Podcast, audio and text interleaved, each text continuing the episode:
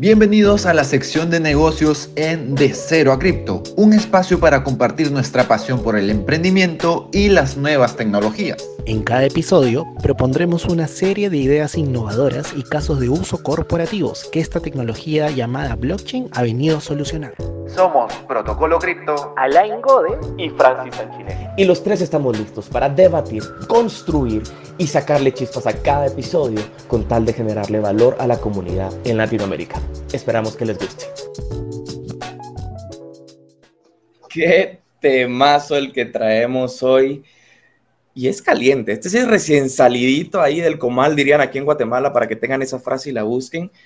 Pero ¿cuántos de ustedes no se han topado con PayPal a la hora de querer pagar algo? O de contratar algún freelancer por ahí en, en el mundo entero. Y hoy por hoy, PayPal hace una movida muy interesante y es de lo que vamos a estar hablando el día de hoy, porque obviamente esta movida tiene que ver con blockchain y estamos en blockchain en los negocios. Así que, Alain, protocolo, otra vez, hermanos, ¿cómo están? ¿Qué tal, Francis? ¿Cómo estás, Alain? Aquí estamos atravesando una gripe, pero siempre presentes, cumpliendo con cada episodio, trayéndoles información de primera mano. Y como mencionabas, pues este es un tema calientito que ha salido recién el 7 de agosto. Hoy que lo estamos grabando es 10 de agosto, así que nos ha dado el suficiente tiempo para poder investigar a fondo. Hemos traído data desde el 2019 aproximadamente, porque esto no es un anuncio que se ha planeado en meses, esto es algo que viene de años atrás. Entonces, este, antes de proseguir, igualmente darle la bienvenida a Line. ¿Cómo estás, hermano? El día de hoy te vemos con un nuevo fondo, más colorido y con un rostro moderno y artístico. Ojo. imagínense, imagínense, acá está mi, mi ojito con conjuntivitis. Oye, qué, qué, qué, interesante el episodio que vamos a ver el día de hoy, porque yo creo que estamos dándonos cuenta de varias cosas. Empresas que se están metiendo a este sector cripto de una manera bastante fuerte. PayPal, digamos, no es la primera vez que está en cripto, ya se ha metido antes de alguna manera, pero sí es bastante curioso y, y hay un interrogante muy grande, ¿por qué una empresa privada va a sacar una moneda estable? Creo que hoy día lo vamos a descubrir. Y también vamos a llegar a estos momentos donde tenemos muchas monedas estables, tenemos muchas formas de dinero, tanto fiat como cripto, así que intentemos descubrir hacia dónde va a avanzar el mundo y cómo van a ser los pagos del futuro. Así que, ¿qué les parece? Porque empezamos leyendo un poquito la noticia. No sé quién quiere contarnos un poquito qué pasó, qué pasó esta semana. Claro, claro. Ahí, este, yo lo que pasó esta semana básicamente fue el gran anuncio del acuerdo entre PayPal y Paxos, que es una empresa emisora de monedas estables y era conocida porque había emitido BUSD, que era la moneda estable de Binance, que luego tuvo problemas regulatorios y se, se, tuvo que dejar de emitir. Y Paxos también tuvo que frenarse un poquito el tema de, de los acuerdos que tenía con otras empresas. Y ahora que ya se han calmado las aguas, pues PayPal viene a ser este gran monstruo tecnológico, este gran deal que tiene Paxos, yo creo que es el, deal más grande que, que, ha tenido Paxos desde que se creó. Y lo curioso de este dato es que PayPal es el primer gigante tecnológico en emitir su propia moneda estable. Entonces, esto es un hecho histórico, el que estamos viviendo al día de hoy.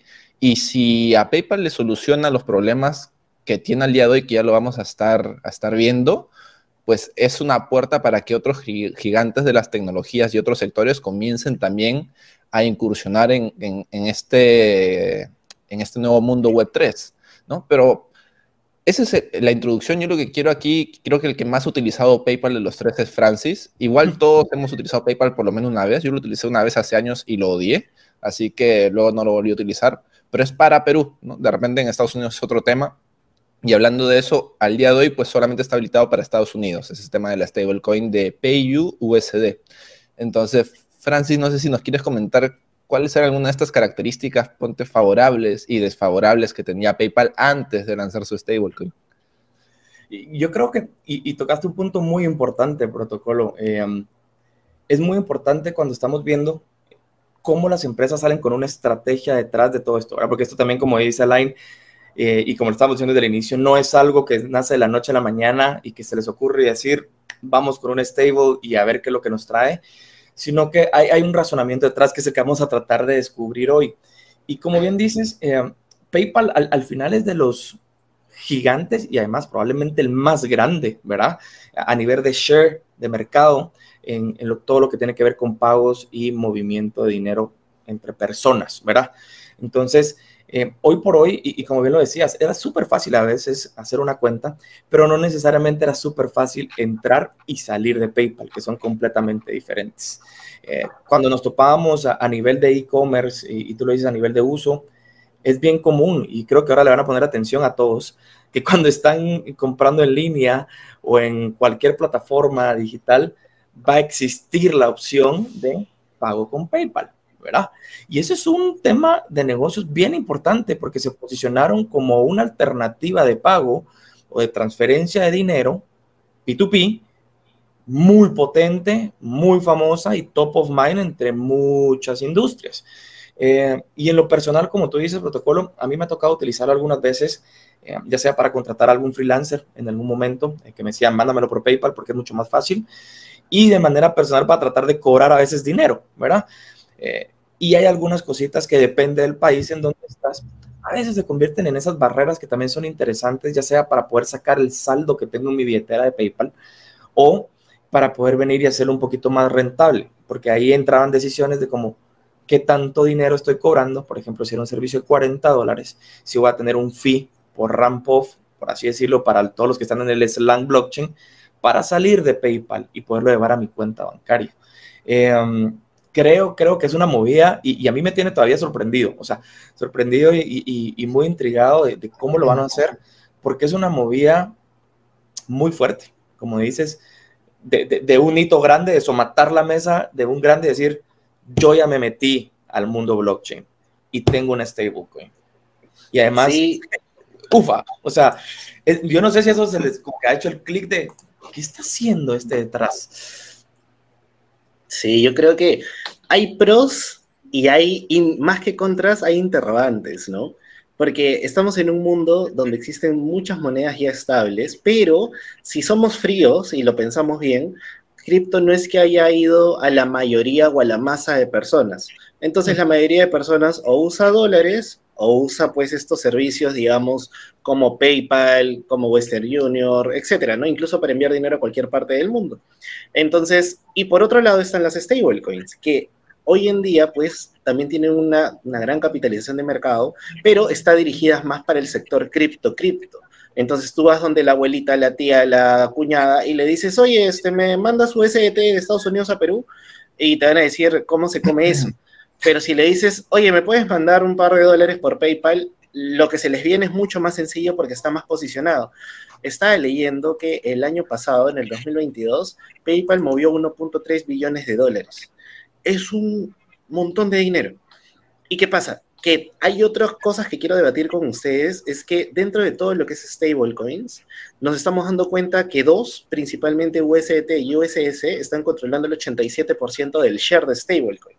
Entonces, yo me imagino que a medida que salgan más monedas estables, van a competir también para tratar de quitarles protagonismo a estas dos monedas, porque no sé qué tan bueno sea, llegando desde el punto de vista de más, de, más que descentralización, concentración. Si dejamos que USDT y USDC pues controlen todo el mercado de stablecoins, también corremos el riesgo de que hay un único punto de fallo. Mientras que asumo yo que a más empresas hagan este tipo de jugadas, saquen stablecoins, pero que ten, sea, no que sean empresas el chino de la esquina que salga de su stablecoin y no tenga masa, sino que sean este tipo de empresas gigantes, que saquen un stablecoin y que hagan que ese dinero se vuelva más rápido también al envío y al, al envío y al regreso. Eh, y ahí, cada caso curioso para que ustedes continúen también es que es un token RC20 en la red de Ethereum, o sea, está siendo muy cripto cripto en términos de diseño, pero está siendo muy no no cripto en términos de empresa y de modelo de negocio, ¿no? Entonces, ¿qué opinan ustedes?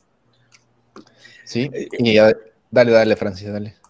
Yo porque sé que hoy, hoy cuesta un poquito hablar, entonces vamos a hablar eh, eh, más de este lado, cuidando, cuidando a nuestro amigo protocolo, pero no, un comentario súper rápido, y, y ahorita decías algo bien, bien interesante. ¿Cuáles son las razones muchas veces de las stable, verdad? Y esas son cosas que tenemos que tener en cuenta.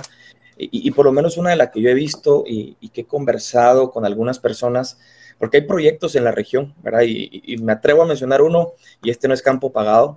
algunos otros sí, este no. Pero eh, de alguna manera, Reserve, si se recuerdan, eh, esta aplicación, este proyecto que, si no estoy mal, nace en Venezuela, que ha tenido un impacto bien, bien interesante, enfocándose en el mercado de las remesas, justamente en el movimiento de los... habían venido y hubo un momento ahí el tema de, tratar de buscar un stable que combata la inflación, ¿verdad? Y muchas veces eh, lo que estamos viendo y, y, justo el motivo detrás de una moneda estable es tratar de, de combatir esos temas inflacionarios o la volatilidad que a veces el mundo cripto puede ofrecer, ¿verdad? Entonces es súper curioso cómo esto va a integrarse, como dice Alain, al mundo mortal, al mundo tradicional de los pagos y cuál es la relevancia o el rol que va a llegar a jugar. Porque de alguna u otra manera, si yo te mandaba, y hago el ejemplo, o sea, si yo tenía que comprar y cargar de dólares mi billetera de PayPal, yo estaba pagando dólares y en algún momento yo lo tuve que cambiar o de quetzales, siendo aquí en Guatemala, a dólares, o en Perú tocaría de soles a dólares, o a menos de que yo tuviera arcas en dólares, utilizar mis dólares para poderte transferir. Sin embargo, siempre hay un efecto de tipo de cambio, de FX por ahí, ¿verdad? ¿Qué va a pasar con las stables? O sea, ¿cuál, qué, si esto lo que están buscando es llénate de stablecoins porque vas a combatir la inflación y vas a mantener de alguna manera mayor rentabilidad de tu moneda de intercambio, podría ser bien curioso lo que empieza a suceder, ¿verdad? Porque entonces van a incentivar a que más personas, y eso creo que hay todo un tema, y por eso te la paso con este protocolo detrás, de dónde esta stable también está colateralizada, qué es lo que tiene detrás. Claro, claro. Ahí, por ejemplo, se anunció en el acuerdo con Paxos que este stablecoin, igual que las que ya conocemos al día de hoy, USDT y USDC, están respaldadas tanto en dólares como en bonos del Tesoro estadounidense, en este caso a corto plazo y es el modelo que ha funcionado hasta el día de hoy, ¿no? Recordemos la crisis que hubo con UST y otras monedas denominadas algorítmicas. Entonces, yo creo que el único modelo que funciona al día de hoy de forma menos peligrosa es el de, este, teniendo en cuenta el despegue del par este, con el dólar, es este punto de tenerlo respaldado, ¿no? Ahora recordemos también que al, al estar, al estar respaldado en bonos del tesoro, PayPal recibe un porcentaje de retorno, ¿no? Y esto pues le conviene, quieras o no, a Estados Unidos, porque un bono del tesoro funciona de la siguiente manera. Tú le prestas dinero al gobierno y el gobierno te paga un interés de retorno y este dinero que tú le has prestado, pues el gobierno lo utiliza para hacer colegios, para hacer carreteras, viendo del lado positivo que todo el universo es, es hermoso, o lo puede utilizar para generar armas y producir guerras y etcétera, ¿no? Entonces, lo puede utilizar como se le antoje. La cosa es que pueda dar el retorno a los, a los usuarios que le prestaron esto. Entonces, pero también otro punto ahí que tenemos que causó revuelo en el mundo cripto, este, y es bueno mencionarlo, es el tema de los contras, ¿no? Que es el tema que lo pueden congelar, que te lo pueden este, retirar de tu billetera, entonces que te pueden colocar una lista negra. Entonces, ahora muchas personas han comenzado a comentar que esto es una CBDC, pero a través de una empresa centralizada. Pero el tema yo creo que no hay tanto que rasgarnos las vestiduras, porque USDT es igual, USDC es igual, BUSD es igual, y todo el mundo lo utilizó durante años y años y nadie estaba llorando. Entonces, yo creo que aquí el tema no es el punto de, uy, qué hay para criticar, sino ver el lado bueno. O sea, al fin y al cabo, mientras que más empresas comiencen a adoptar esto, más dinero va a ingresar. Entonces, este, y si estamos aquí por el tema de pues, que este sector crezca, las necesitamos, sí o sí. Y luego ya está, depende si lo queremos usar o no lo queremos usar, ¿no? Eso ya va a depender de, cada uno de nosotros. Ahora, un punto interesante también aquí es, no sé si ustedes recuerdan la moneda estable, estable de Facebook, Libra, que luego se cambió el nombre a Diem y que tuvo problemas regulatorios y al final tuvieron que congelarlo. Pues PayPal formaba parte de la asociación de Libra en su momento. O sea, PayPal estaba detrás del desarrollo y estaba apoyando con el tema de metodologías de pago, de transacciones y luego se terminó saliendo porque a lo mejor pues analizó la situación o habrá tenido data anticipada, se salió de la asociación antes de que cerraran Libra y comenzó a invertir en dos empresas muy curiosas. Una empresa es TRM Labs, que no sé si la han escuchado antes, que es una empresa de, seguimiento, de, traqueo de, de, transacciones. Y la otra empresa, por aquí la tengo, es este Cambridge Cambridge Blockchain, que es una empresa de cumplimiento y gestión de identidad. Entonces, por lo visto, PayPal ya se estaba preparando para que si en un futuro sacaran una stablecoin, hacerlo de una forma regulatoria, digamos, más sólida que lo que iba a hacer Facebook en su momento, ¿no? Para no terminar enfrentándose a, estas, a estos problemas. Y, por otro lado, pues también se está apoyando de Paxos, ¿no? que es una empresa que ya tiene eh, la experiencia de cómo lanzar correctamente estos contratos inteligentes que respalden esta moneda estable. Claro. aprendiendo del pasado, ¿verdad? Esa es una lección y, de negocios súper valiosa, como que lo hicieron, probaron en el pasado, identificaron, por lo visto, como dices, cuáles son esas cosas en las que fallaron y lo metieron ahora dentro de la estrategia como la vamos a hacer diferente, vamos a probarlo de una manera diferente. Ahora, hay un dato curioso aquí y es la cantidad, yo creo que esto le va a gustar a Line, la, la cantidad de monedas estafas que han salido desde el anuncio. Se anunció el 7 de agosto y el mismo 7 de agosto se crearon varias meme coins, por así decirlo, con el mismo nombre en las cadenas más utilizadas que al día de hoy son Ethereum y la BNB Chain. E inclusive la moneda que logró más éxito logró acumular 2,6 millones de dólares. O sea, ¿a qué nivel llega la codicia del ser humano combinada con la ignorancia? Porque hey, es una moneda estable, no va a variar del dólar. PayPal ya salió a decir que cuando ellos compren tampoco va a variar del dólar. Y alguien lanza una moneda y dice, uy, la voy a comprar porque me voy a hacer millonario. Y sube el dinero y dices, oye, sí está funcionando. Y esa ni porque subió, no te capta en la cabeza que uno más uno es dos y por ser moneda estable no debe tener volatilidad. Pero bueno, yo creo que el que nació para ser estafado tendría que ser estafado. Por favor, grábalo, porque esto es para... Yo creo que es parte del canon, como decía la película de Spider-Man, ¿no? La última. Lo que tiene que suceder va a suceder para evolucionar tu personaje al final. Y el mercado está compuesto de todo. Yo creo que sin esa gente no, no habría el mercado que tenemos, ¿no? Ese, ese motivo todavía aún especulativo y maduro del, del que estamos tratando de mejorar. Algo que, quería complementar también con lo que dijiste, protocolo, es que esta empresa Paxos también ha emitido otras stablecoins. Ha emitido una stablecoin llamada USDP y también ha emitido esta moneda que hemos conocido de Binance, BUSD, que por cierto, el gobierno de alguna manera le prohibió emitir nuevas USD, perdón, BUSD entonces, eso también es medio incongruente, ¿no? Yo sabemos que Binance ha estado en todo el tema regulatorio, en la mira de todos los reguladores, pero BUSD como moneda como tal es exactamente lo mismo que está haciendo con PayPal. Entonces, es como que si yo les dijera, no sé, este, no te puedo vender el chupete bom bom boom, pero sí te puedo vender el chupete este Pepito, Pepito, ¿no? No tiene ningún sentido y eso sí está curioso, solo que es como que te cambian el nombre de lo mismo. Ok, no te puedo, no quiero que emitas B, este, BUSD porque de repente la gente lo tiene asociado a su cabeza a Binance, pero sí puedes emitir esta moneda que es exactamente lo mismo, pero tiene el nombre de PYUSD. Eso está curioso desde el punto de vista también de conspiración. Sabemos que se vienen elecciones. No sé si esto vaya a ser usado de forma política. Yo me imagino que sí, porque seamos muy sinceros, a nivel de PayPal y a nivel de empresas de esa magnitud, siempre hay cargos y fuerzas políticas detrás, con intereses detrás. Y algo que a mí me parece curioso, y voy a salir un poco de Estados Unidos, es en Australia, por ejemplo, los bancos locales tienen su propia stablecoin su propia moneda estable, que es como el dólar australiano representado en una moneda del banco. Tienes la CBDC de Australia, que está hecha por el Banco Central. Entonces tienes ahí otra moneda que es del, que es del, digamos, representación del dólar australiano, pero de forma digital. Y aparte tienes monedas estables cripto, que es la representación del dólar australiano, pero en criptomoneda. Entonces ahí nomás tienes cuatro tipos de la misma moneda, con el mismo valor, con diferente nombre y controlados por diferentes personas, ¿no? O diferentes instituciones. Entonces es lo que en algún momento yo pensaba, tú vas a una tienda X y le dices, hoy en día nosotros vamos y, señora, ya, acepta Plin, Yape, que es como transacciones rápidas, este, aceptas tarjeta y aceptas efectivo pero todos bajo la misma moneda, soles, hoy día, por ejemplo, en Perú, ¿no?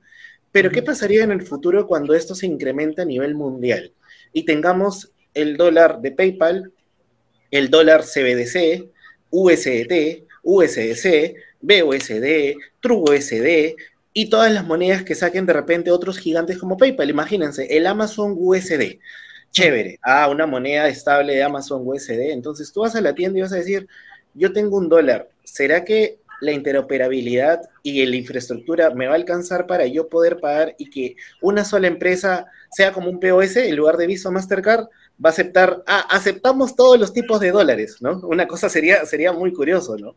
Entonces, creo que no sé, y ahí obviamente para entrar a debate, si esto facilita las cosas a nivel operativo del pequeño negocio o las complejiza en un futuro porque se supone que estamos buscando adopción y está chévere. PayPal tiene mucho, digamos, muchos clientes, tiene más de 400 mil, si más no me equivoco, 430 y tantos mil.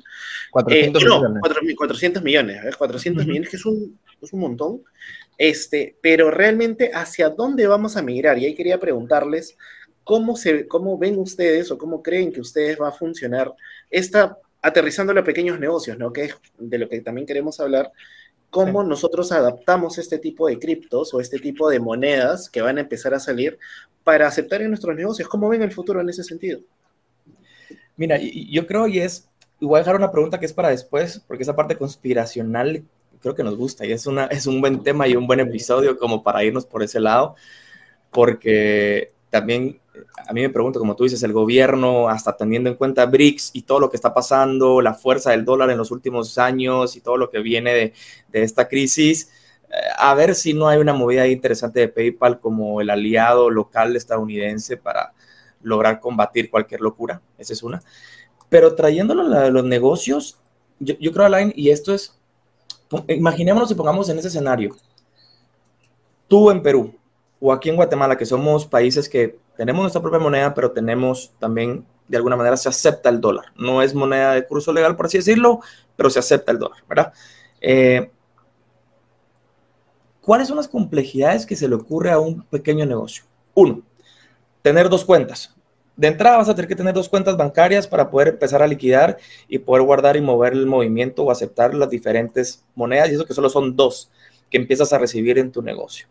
Dos, controlar el FX controlar el tipo de cambio, porque si en algún momento te empieza a afectar porque está subiendo algún tipo inflacionario, decís, uy, hoy me conviene aceptar más pagos en dólares, entonces voy a hacer alguna promoción que si pagas en dólares, y eso lo empezamos a ver en algunos lugares, paga en dólares o paga con este tipo de, de o este método, ¿verdad? Y tienes algún beneficio porque ya el negocio analizó y dijo, bueno, a mí me conviene aceptar en dólares, mi cuenta bancaria de ahorro está en dólares y tengo más beneficios, etcétera, todo lo que pueden ir detrás de negocios.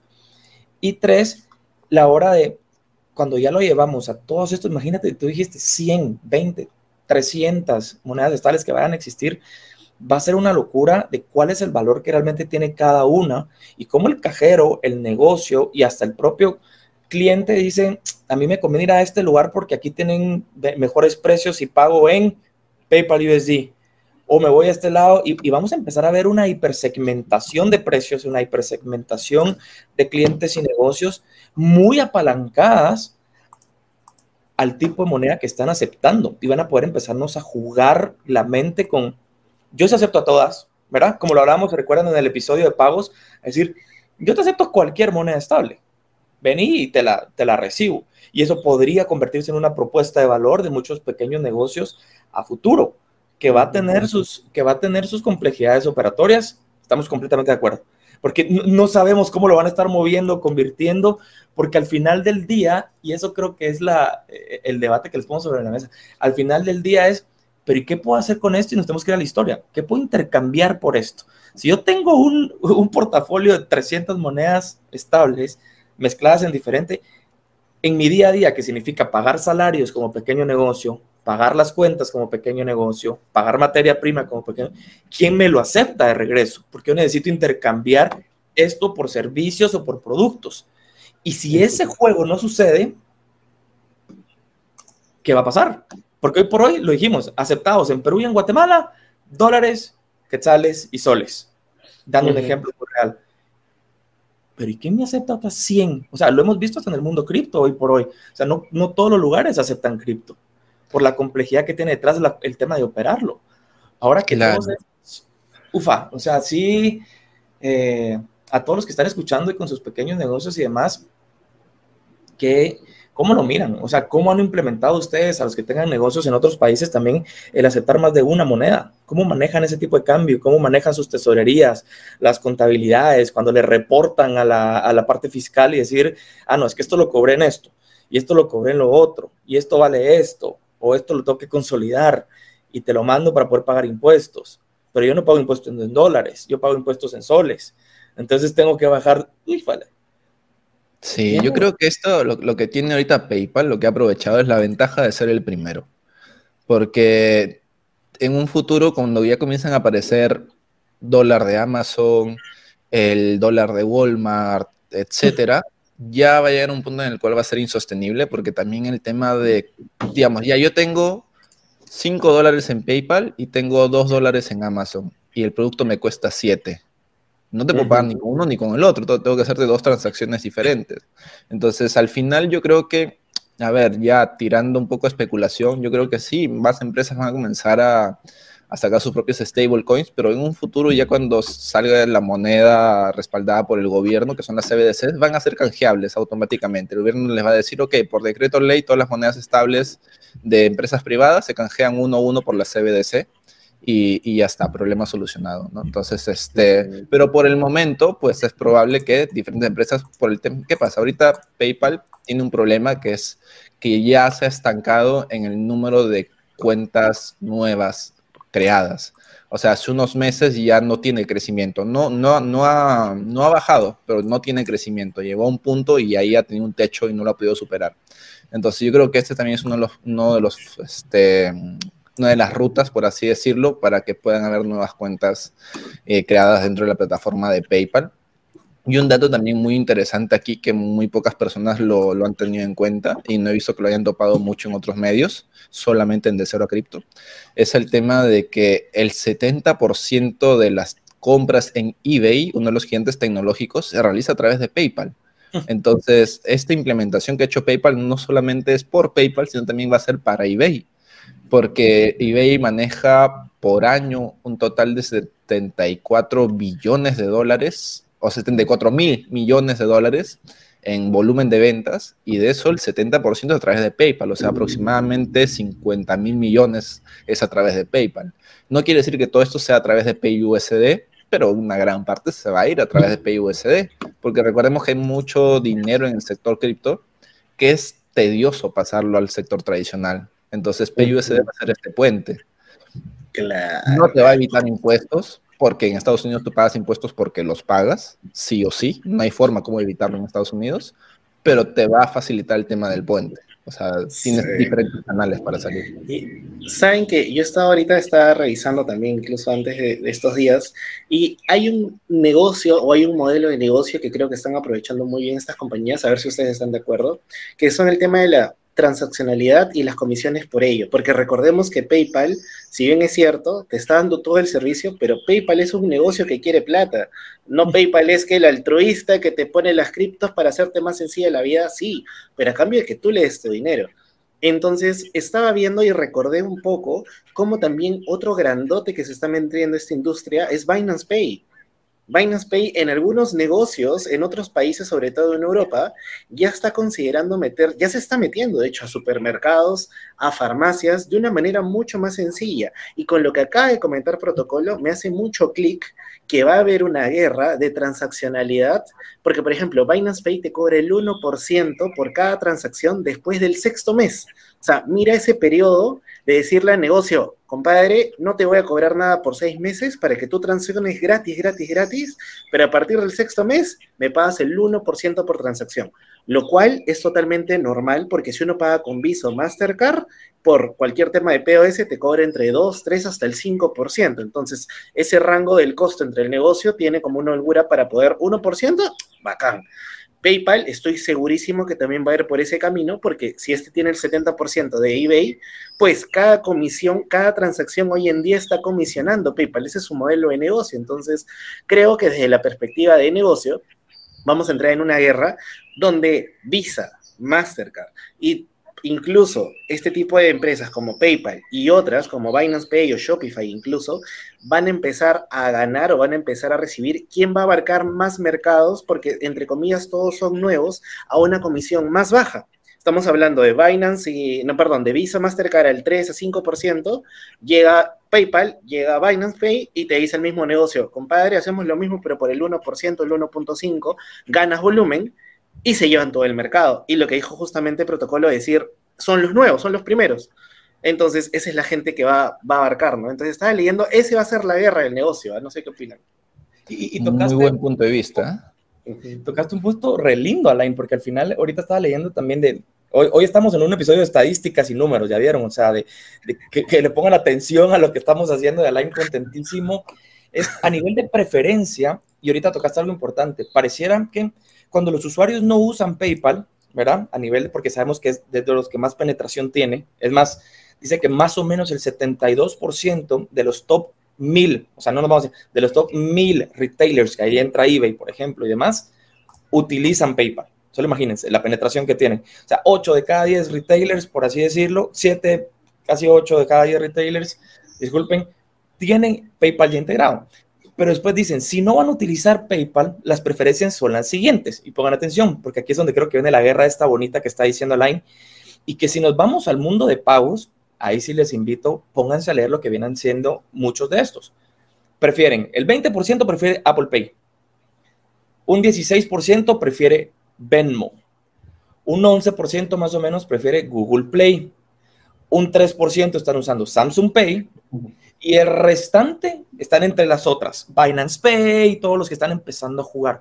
¿Por qué? Porque el volumen de transacciones de usuarios es muchísimo.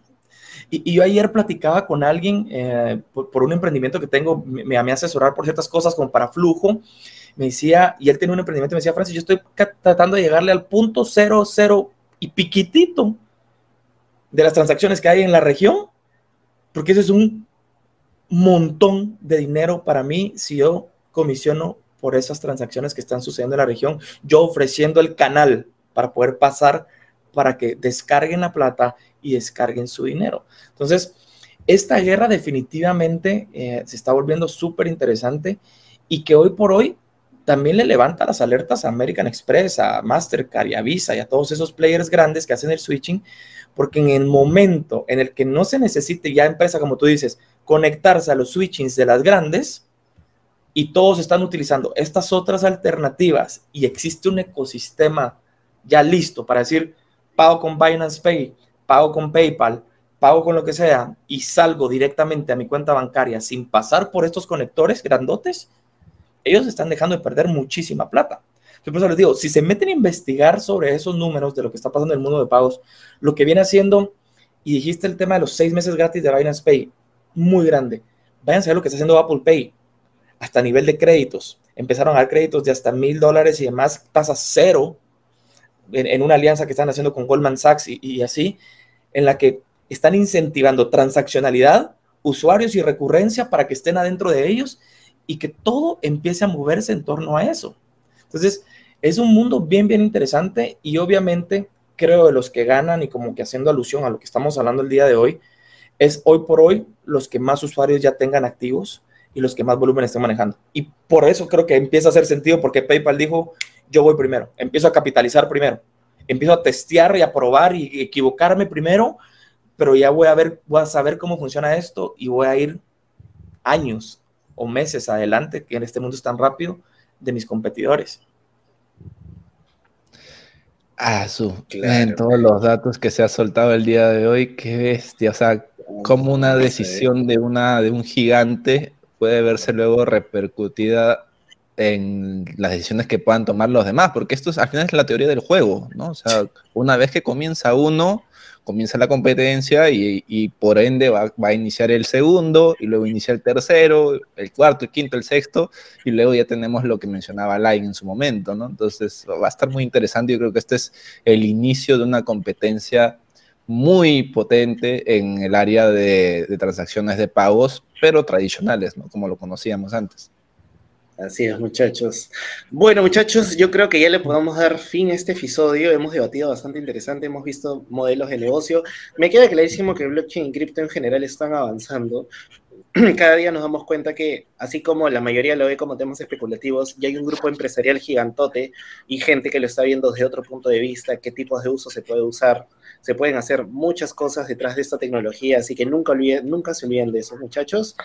Y bueno, sin nada más que decir, si tienen algunas palabras finales y si no, damos por finalizado el podcast. Y nos vemos el próximo jueves. No se olviden siempre calificarnos con cinco estrellitas en Spotify. Yo sé que este tipo de contenido les gusta.